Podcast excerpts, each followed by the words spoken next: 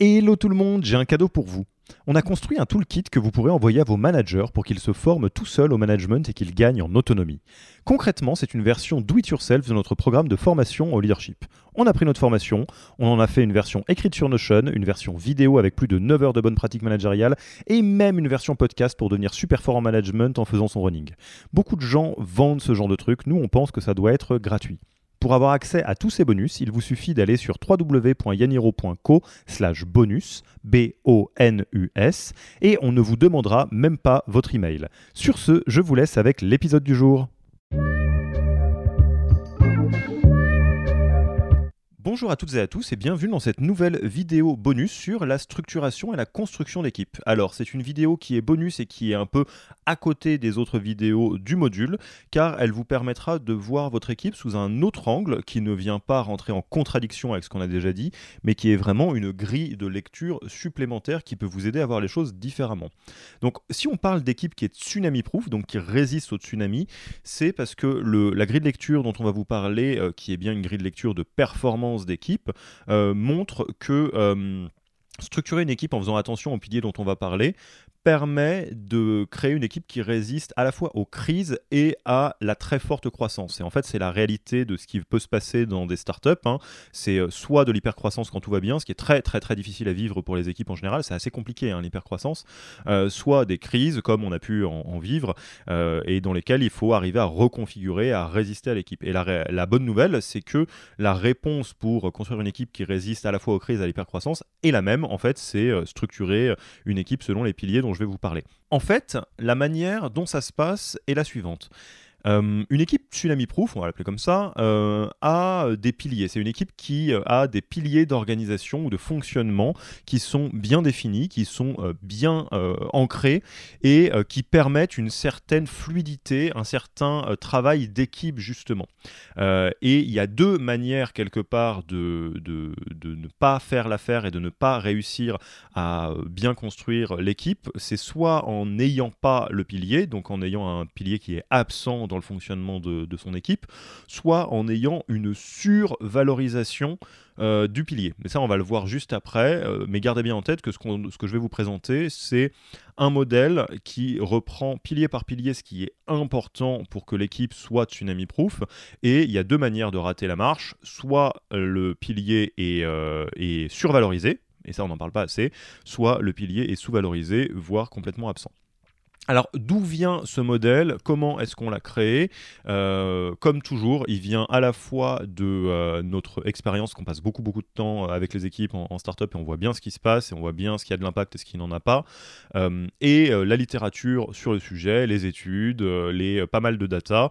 et soyons très clairs, ce modèle-là est beaucoup beaucoup beaucoup inspiré et poussé par Google, qui a énormément théorisé ce qui crée la performance d'une équipe et notamment ils ont été les premiers à montrer montrer que euh, en réalité la manière dont l'équipe est organisée a beaucoup plus d'impact sur la performance que euh, la, somme des la, somme des individualités. Dit autrement, si vous avez une, euh, une équipe dans laquelle il n'y a que des rockstars mais qui n'a pas une bonne dynamique d'équipe, ça va beaucoup moins bien fonctionner qu'une équipe dans laquelle il y a des profils plutôt moyens mais qui est extrêmement bien organisée, qui a une bonne dynamique. Et quand on parle d'organisation, je ne parle pas d'organisation au sens concret, structurel, mais au sens qui répond, qui coche les bonnes cases sur chacun de ces différents piliers.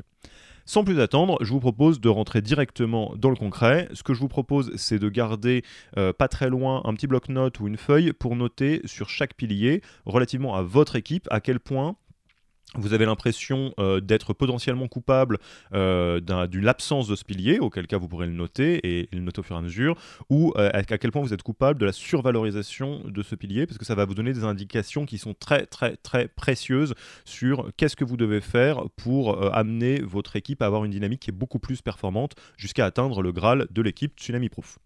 Le premier pilier, et c'est le plus important, et, je pèse mes mots, euh, c'est le sentiment de sécurité psychologique que vont avoir les membres de votre équipe. Alors ça, euh, si on ne devait en garder qu'un seul, ce serait celui-là. Vous ne pourrez pas avoir une bonne dynamique d'équipe, une équipe qui travaille bien, si dans votre équipe il y a ne serait-ce qu'une seule personne qui est en insécurité psychologique. Euh, on ne peut pas bien travailler dans un environnement de type mafia, ça ne tient pas dans le long terme, loin de là. Donc la première euh, manière de voir les choses, c'est de se poser la question des questions fondamentales que l'équipe se pose relativement à ce pilier. Ça va vous permettre, vous, en tant que manager, en tant que team leader, d'essayer de repérer à quel point euh, vous avez l'impression que la dynamique d'équipe actuelle permet de répondre aux questions fondamentales de l'équipe. La première question, on en a déjà largement parlé dans différentes vidéos et dans différents modules, dans différents échanges, c'est est-ce que je peux être moi-même dans le groupe? Oui, on va encore enfoncer le clou tous les membres euh, de l'espèce humaine, quand ils sont au travail, ont envie d'être eux-mêmes. Ils n'ont pas envie de jouer un rôle, ils n'ont pas envie d'être obligés d'avoir une casquette professionnelle. Alors, ils ne sont pas obligés d'être 100% exactement pareil que euh, dans leur environnement euh, sentimental, familial ou amical. C'est pas ça le sujet. Le sujet, c'est est-ce que j'ai besoin de porter un masque? Et si j'ai besoin de porter un masque, un masque, pardon, c'est bien souvent que je suis en train de me protéger et donc que je suis en insécurité psychologique. Deuxième question, est-ce que je peux avoir confiance dans le groupe Ou est-ce que si je ne suis pas sur mes gardes non-stop, euh, il va se passer des choses qui sont très problématiques? Alors évidemment, la première chose à laquelle on pense, c'est des vrais cas d'abus, euh, donc de harcèlement moral ou sexuel, tout ce qui peut poser problème euh, dans un groupe. Et donc ça, évidemment, c'est votre job en tant que manager, team leader, d'avoir une tolérance zéro pour ce genre de choses. Ensuite, euh, ça c'est quelque chose qui est relatif au care, suis-je reconnu pour ce que je suis? Euh, Et il n'y a pas que les personnes qui ont un grand besoin de reconnaissance existentielle qui sont là-dedans. Globalement, si j'ai l'impression euh, que je ne suis qu'une toute petite partie d'un grand rouage, je ne vais pas me sentir en grande sécurité psychologique parce qu'à juste titre, je vais avoir l'impression que je suis totalement remplaçable pour peu que le, vent change. C'est un peu vrai dans une entreprise, c'est-à-dire les, les entreprises n'apportent pas de, l'amour et du soutien inconditionnel, on parle bien de soutien conditionnel. Pour autant, ça n'empêche pas de reconnaître les membres de son équipe pour ce qu'ils sont. Comment est-ce qu'on reconnaît euh, l'absence de ce pilier? Si vous vous posez la question, si vous vous dites bah ouais, je sais pas trop si euh, les membres de mon équipe sont euh, en insécurité psychologique ou en sécurité psychologique, est-ce que j'ai bien fait le boulot là-dessus? Bah, Il y a une réponse qui est très simple, c'est d'essayer de repérer ce qui se passe quand le pilier n'est pas là. La première chose qui se passe, c'est qu'on rentre très vite dans des logiques de abus, de harcèlement, c'est-à-dire si je prends une image que l'homme reprend un peu son état euh, naturel et sauvage et que donc c'est la loi de la jungle. Euh, ça c'est très problématique. Si vous êtes familier avec les travaux euh, de Lalou sur Reinventing Organization, ça veut dire que vous descendez largement dans la, typologie d'organisation et que vous rentrez dans une organisation qui est rouge. Si vous êtes dans une organisation qui est rouge, vous devriez essayer de vous élever un petit peu plus haut. Évidemment, ça crée un turnover et un désengagement qui est très fort. Bah, les gens se sentent pas en sécurité, donc ils vont partir et ils ont raison, ou ils vont se désengagé. Globalement, on reconnaît aussi euh, l'insécurité psychologique à une grande tension générale. Donc, euh, reverse de ce que je viens de dire, s'il y a une grande tension dans votre euh, équipe, posez-vous la question d'à quel point vous remplissez les fondamentaux de la sécurité psychologique. Si ce n'est pas le cas, il y a aucune autre priorité que vous devriez avoir que celle-là, de renforcer la sécurité psychologique des membres de votre équipe. Ce dont on ne parle pas assez souvent, c'est des dérives possibles en cas de survalorisation du pilier de sécurité psychologique, et c'est quelque chose qui arrive très souvent, euh, en startup beaucoup euh, notamment. Par exemple, une, une, un effet de cette survalorisation, c'est risquer d'éviter à excès le conflit euh, et de se complaire dans le plaisir d'être ensemble. Donc en fait, on va tellement faire attention à la sécurité psychologique des membres de l'équipe qu'on va oublier euh, la partie conflit euh, ou en tout cas les éventuels désaccords qui peuvent arriver. On va les gommer, mais c'est une, erreur hein, parce que les conflits existent et c'est en les, en taisant qu'il va se passer des choses plus graves plus tard. Et en tous les cas, on va mettre plus l'accent sur le plaisir d'être ensemble que sur le fait de travailler ensemble euh, ce qui n'est pas la vraie logique d'une équipe euh, de, travail en, en, milieu startup non plus, évidemment. Paradoxalement, alors ça c'est très euh, étonnant, quand il y a un niveau de sécurité psychologique qui est très fort, ça crée beaucoup d'individualisme et de rejet des règles. Il euh, va y avoir des personnes qui vont euh, exiger, et oui, j'utilise ce mot, euh, beaucoup de choses de la part de vous en tant que manager, en tant que team leader, pour être dans un niveau de confort et de sécurité le plus élevé possible. Donc ça, par exemple, ça va être des gens qui vont vous dire, bah non, moi, j'aimerais travailler tout, tout le temps à distance et être le seul de l'équipe à faire ça parce que j'habite un quart d'heure plus loin que les autres et c'est dégueulasse, euh, c'est injuste, etc. Là, on est rentré dans euh, le, on a on a passé le cap entre la sécurité psychologique et euh, faire tourner tout autour de chaque personne de l'équipe. Donc un mode vraiment enfant roi qui va poser évidemment beaucoup de problèmes. Et donc, pour éviter cette, cet, effet, effet-là, évidemment, tous les piliers dont je vais vous parler sont des piliers qui, sur lesquels il faut absolument enfin, il faut cocher tous ces piliers. Hein. Il n'y en a pas un qui est mieux qu'un autre, c'est que l'ensemble des piliers est nécessaire pour avoir une, équipe qui est tsunami-proof. Donc la sécurité psychologique, c'est le premier pilier, mais il ne suffit absolument pas, euh, notamment en cas de survalorisation. Le deuxième pilier qui joue un rôle absolument euh, crucial pour la construction d'une équipe qui fonctionne bien, qui a une dynamique qui est exceptionnelle, c'est le pilier de l'impact personnel et de la responsabilité mutuelle. Dit autrement, le premier pilier, la sécurité psychologique, une fois qu'il est coché, euh, il permet de s'assurer qu'on est, euh, en tant que membre d'une équipe, en sécurité. On sait que ça va bien se passer, qu'on ne va pas se prendre un coup de poignard dans le parking, que je ne suis pas obligé d'être sur mes gardes tout le temps, donc je peux me relâcher et m'exprimer dans tout ce que je suis avec tous mes talents. Ce pilier-là, il permet de répondre à la deuxième question la plus importante, c'est est-ce que je peux être dans le collectif vis-à-vis des autres membres de l'équipe parce que j'ai confiance dans les compétences des autres d'un point de vue professionnel? C'est pour ça que je vous ai mis euh, l'exemple d'une équipe de sport de haut niveau parce que c'est vraiment ça la logique. Euh, comme on l'a déjà dit, une startup c'est pas une famille. Euh, la sécurité psychologique c'est très bien, on peut s'arrêter là si on est au niveau de la famille. Quand on est dans une logique professionnelle en startup, on est obligé d'être dans, un, dans un paradigme dans lequel non seulement on a confiance les uns dans les autres d'un point de vue psychologique, mais en plus de ça, on a confiance dans les compétences de l'autre et donc on peut passer la balle à son voisin parce qu'on sait euh, qu'il va euh, avoir euh, autant d'impact que nous on aurait et autant de responsabilité sur le jeu auquel on est en train de jouer. Donc la deuxième question, au-delà des compétences, c'est est-ce que tout le monde est engagé? Euh, Avant de pouvoir me mettre totalement dans le collectif, au-delà du fait que je me demande est-ce que tout le monde est, solide et, fait de son mieux à son poste, la deuxième question c'est est-ce que tout le monde euh, donne son maximum comme dans une logique de, sport de haut niveau?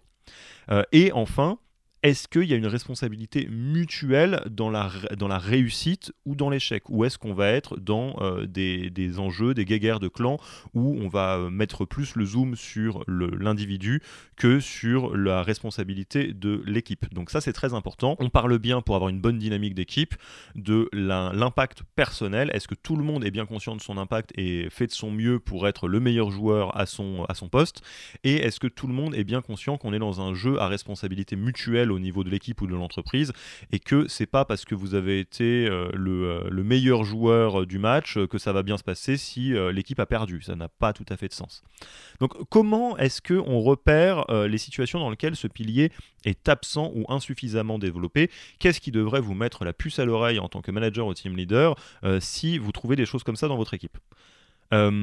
Bah déjà, quand, y a, quand ce pilier est absent, on trouve une, inattention portée au résultat collectif. Donc paradoxalement, on va avoir par exemple des, euh, des membres de l'équipe qui sont individuellement très bons, mais les OKR ou les différents objectifs euh, d'équipe euh, fonctionnent beaucoup moins bien. Donc ça, c'est un gros warning. Ce que ça veut dire de manière très concrète, c'est que vous n'avez pas comment dire, construit un environnement d'équipe dans lequel tout le monde au bon niveau d'impact et donc d'engagement et de compétences. Et euh, vous n'avez pas créé les, conditions pour avoir une responsabilité qui est mutuelle, ce qui peut fonctionner d'ailleurs par exemple très bien euh, en, fixant des, des, objectifs de groupe plutôt que des objectifs individuels, ou en tout cas plus d'objectifs de groupe que d'objectifs individuels. Deuxième, euh, deuxième marqueur de, de l'absence de ce pilier, des critères qui sont très peu élevés et une médiocrité qui est installée. En tant que startup, vous avez, enfin dans une startup, vous n'avez pas tout à fait le choix que d'avoir un niveau d'exigence qui est assez élevé pour vous développer rapidement. Euh, et donc la médiocrité ne devrait jamais être une réelle option. C'est quelque chose qu'on peut faire dans d'autres environnements professionnels, pas en startup.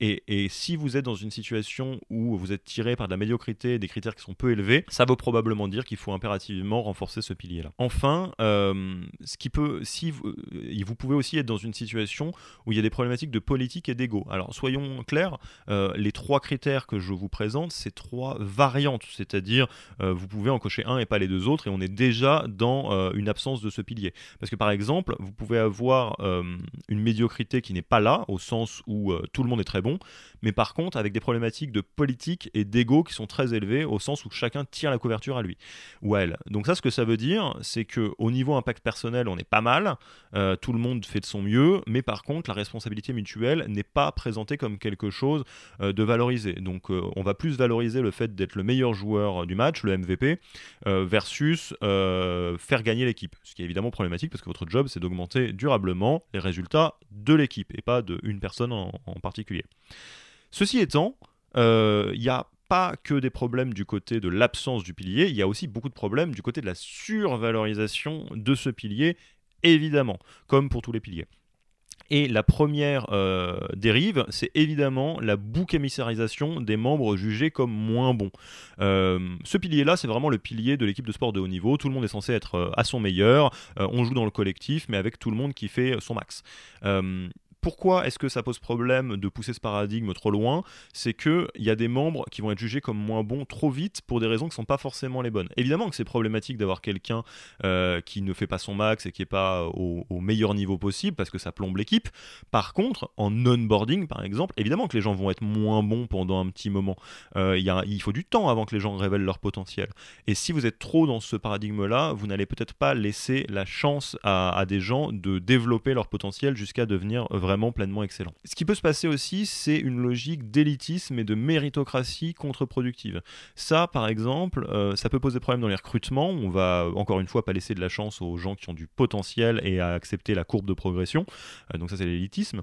Et la méritocratie contre-productive, elle se joue au niveau du système euh, qu'est l'entreprise. C'est-à-dire, même si vous avez un niveau d'exigence qui est très élevé au niveau de l'équipe, de votre équipe, si vous n'arrivez pas à travailler avec l'équipe d'à côté et que vous avez des bons résultats, des bons OKR, euh, enfin une bonne atteinte des OKR dans votre équipe au détriment de l'équipe d'à côté, là c'est contre-productif. La méritocratie euh, va poser euh, grandement problème. Donc faites toujours très attention à ça. Enfin, l'autre l'autre dérive qui arrive systématiquement quand on survalorise ce pilier, c'est une vraie guerre des clones dans le recrutement pour éviter la diversité. En fait, en général, vu que on va être dans une valorisation de la réussite, toutes les personnes vont essayer de recruter des gens qui leur ressemblent, euh, qui parlent la même langue qu'eux, donc ça va être des compétiteurs, euh, des gens qui vivent, euh, qui ont eu la même expérience professionnelle, les mêmes écoles, les choses comme ça, et on se limite énormément les chances de bénéficier de la diversité, ce qui va poser des grands problèmes évidemment. Enfin, et, on va tomber aussi dans des logiques de surresponsabilisation,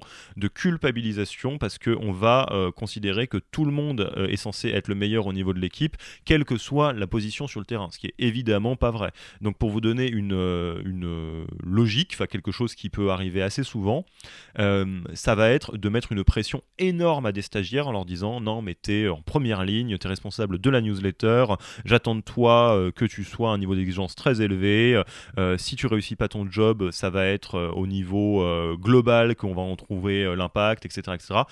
Ce qui est un petit peu vrai, mais il faut peut-être pas exagérer. L'idée, c'est pas de mettre tout le poids de la réussite de l'équipe sur chaque personne. C'est pas non plus comme ça que ça marche.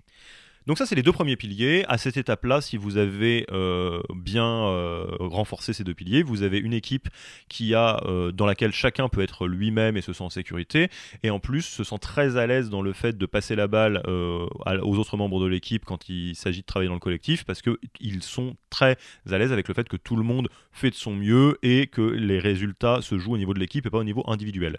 Qu'est-ce qui manque maintenant pour continuer à structurer une équipe qui est vraiment tsunami-proof, qui résiste aux crises et à la croissance?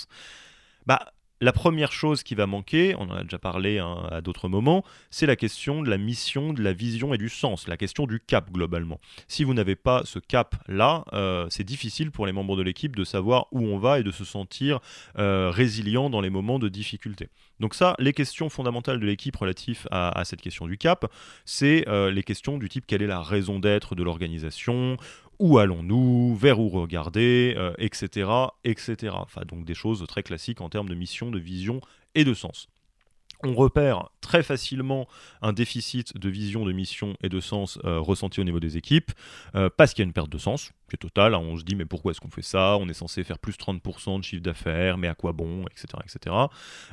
et euh, ça se ressent aussi dans la prise de décision. Souvent, la prise de décision est, peu prise ou elle est floue, on a besoin de beaucoup reformuler, ce qui est normal parce qu'en fait, la, la, direction n'est pas claire, donc il n'y a pas des arbitrages qui se font mécaniquement d'eux-mêmes, si j'ose dire. Euh, et également, on reconnaît une absence de ce pilier de la mission, du vision et du sens, ou en tout cas un manque, un déficit, par un sentiment de manque de passion dans l'équipe et dans l'organisation. Donc si vous sentez euh, que euh, votre équipe est concernée par l'un de ces trois points-là, attention, warning total, vous devez impérativement aller plus loin sur les questions de mission, de vision et de sens. je vous renvoie à tout ce qu'on a dit sur l'outil de plan de match, par exemple, qui sont une très bonne réponse à cela. Quelles sont les dérives possibles en cas de survalorisation de ce pilier? Parce que oui, il y en a. On peut euh, jouer trop sur la vision, la mission et le sens. Bah déjà, tu vas avoir, euh, il va y avoir une logique de gourouisme, euh, c'est-à-dire que on va porter la vision ou le porteur ou la porteuse de la vision au rang de gourou, d'idole. tout ce que dit cette personne va, va être la vérité, avec tout ce que ça implique comme, comme problème. Par exemple, c'est quelque chose qu'on trouve énormément, euh, malheureusement, dans l'ESS, la Tech for Good, toutes les entreprises à, impact, euh, et avant même cela, euh, dans les ONG. on va dire, voilà, mais ce qu'a dit l'abbé Pierre ou, Mère Teresa, on ne peut pas remettre ça en question, c'est la vision, c'est la mission, c'est le sens, alors que des fois, on pourrait se poser des questions. La suite directe de ce que je viens de dire, c'est l'utilisation de la vision pour défendre des actions qui sont problématiques. Euh, non, ce n'est pas OK que d'abuser des gens et de les harceler parce que la raison d'être de votre entreprise est une raison d'être totalement noble. Encore une fois, les ONG, c'est des environnements dans lesquels il y a énormément de risques psychosociaux, c'est des environnements dans lesquels ça va assez mal en général, précisément parce que la cause est tellement noble et tellement importante que euh, ça ouvre la porte à, beaucoup de, dérives dans la manière dont on traite les gens. Donc faites attention de ne pas tomber là-dedans. Donc si on a euh, une équipe qui est en sécurité psychologique, euh, qui se fait confiance, qui fonctionne comme une équipe de sport de haut niveau, et que vous avez résolu les éventuelles problématiques de vision, de mission, de sens, de raison d'être, parce que vous avez bien suivi cette formation et que votre job de capitaine, vous le prenez vraiment à cœur, il reste maintenant à bien s'assurer que la structure de l'organisation est claire pour tout le monde. Donc ça, on parle bien de process, d'organisation du travail.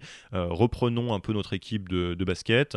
Euh, c'est pas parce que vous savez euh, c'est quoi la coupe à gagner, enfin c'est quelle est la coupe qu'on est censé gagner et que vous avez confiance dans tous les membres de l'équipe que ça va vous dispenser de créer une bonne stratégie et un bon plan de match. Donc ça, les questions fondamentales que se posent les membres de votre équipe là-dessus, c'est est-ce que je comprends ce que je dois faire? Euh, C'est quand même la première question. Est-ce que c'est très clair? Encore une fois, les outils du type plan de match répondent euh, très clairement à ce genre d'interrogation.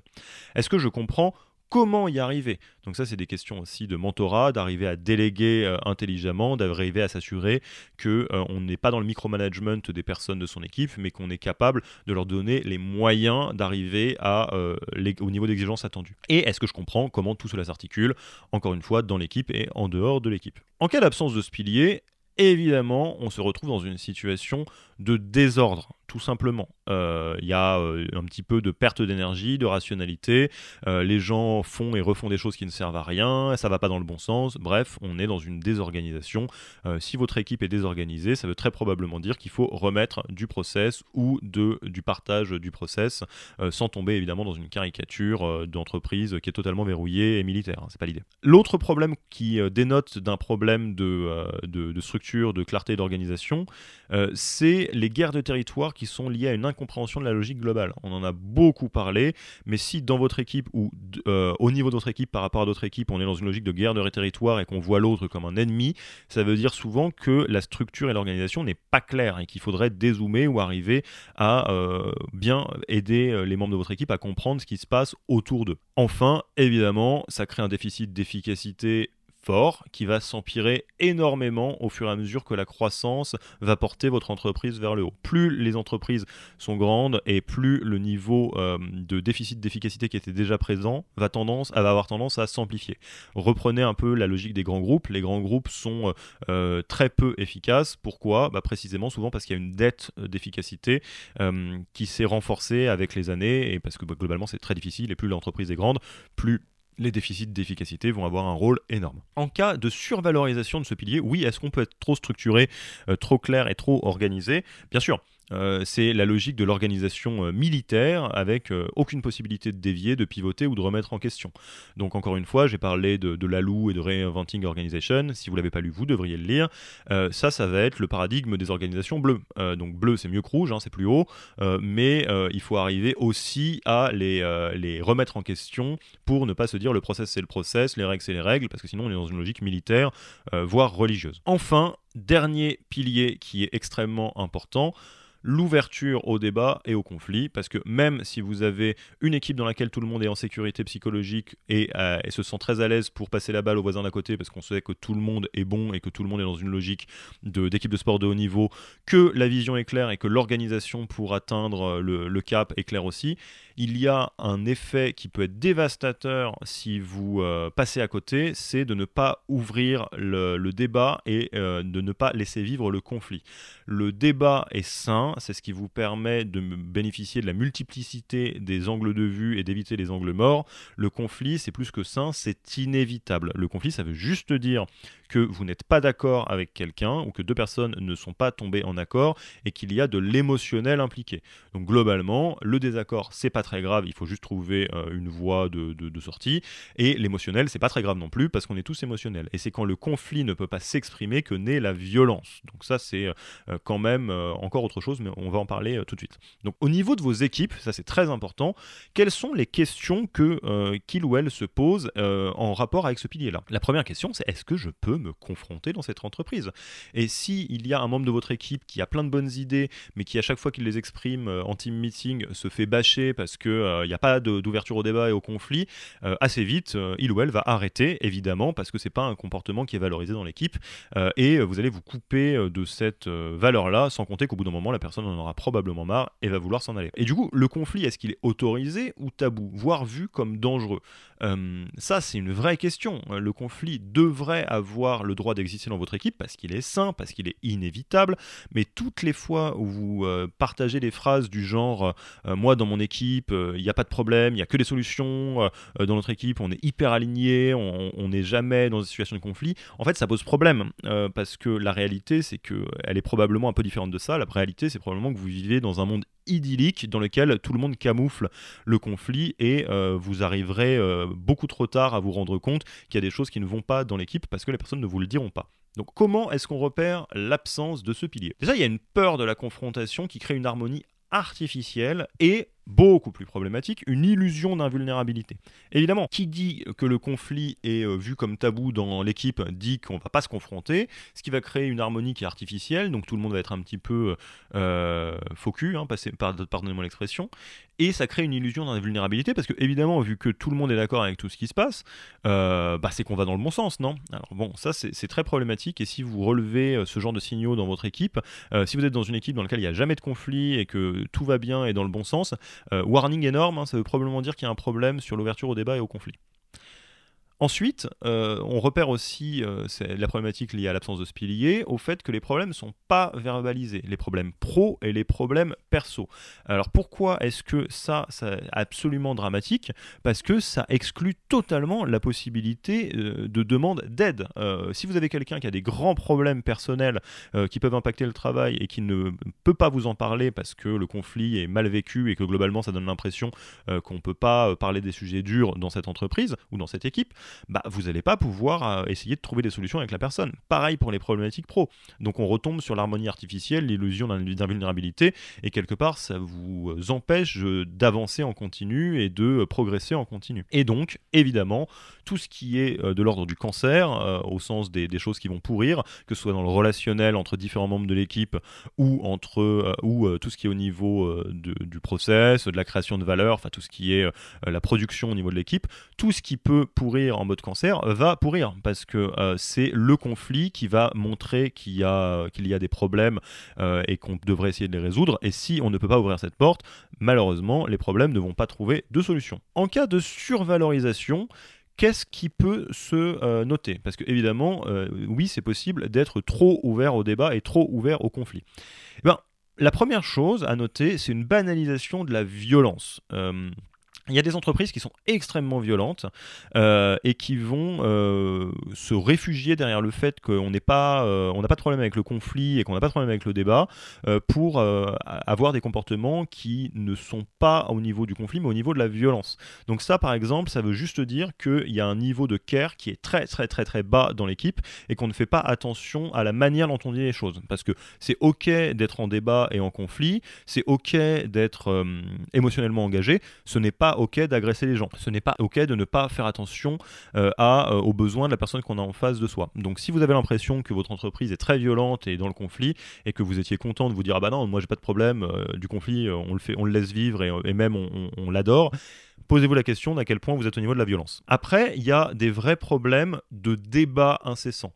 Ce n'est pas parce que le débat est ouvert et que le conflit est ouvert qu'il faut systématiquement euh, re-questionner absolument tout ce qui se passe au niveau de l'équipe et ouvrir le débat à absolument toutes les personnes. Ça, ce n'est pas efficace et ça ne vous permet pas en tant qu'équipe euh, d'arriver rapidement et durablement à des résultats qui sont euh, vraiment euh, de meilleur en meilleur. Et évidemment, ce débat incessant, cette mise en débat constant, crée de la déresponsabilisation parce que ça, c'est une bonne stratégie pour éviter la responsabilité individuelle ou d'équipe, c'est de mettre les choses en débat. Non, mais moi, je ne vais pas décider de cette chose-là, on va en débattre et on va trouver une solution, ce qui évidemment n'est pas du tout efficace au niveau de l'équipe non plus. Voilà pour cette vidéo sur les différents piliers euh, qui composent une équipe Tsunami Proof. Donc pour rappel, la sécurité psychologique, euh, la responsabilité mutuelle et l'attention portée aux résultats de l'équipe, la vision, mission euh, et raison d'être de l'entreprise qui est partagée au niveau de l'équipe, la structuration, la clarté de l'organisation et l'ouverture au débat. Donc voilà, c'est les différents éléments qui composent les piliers d'une équipe qui résiste euh,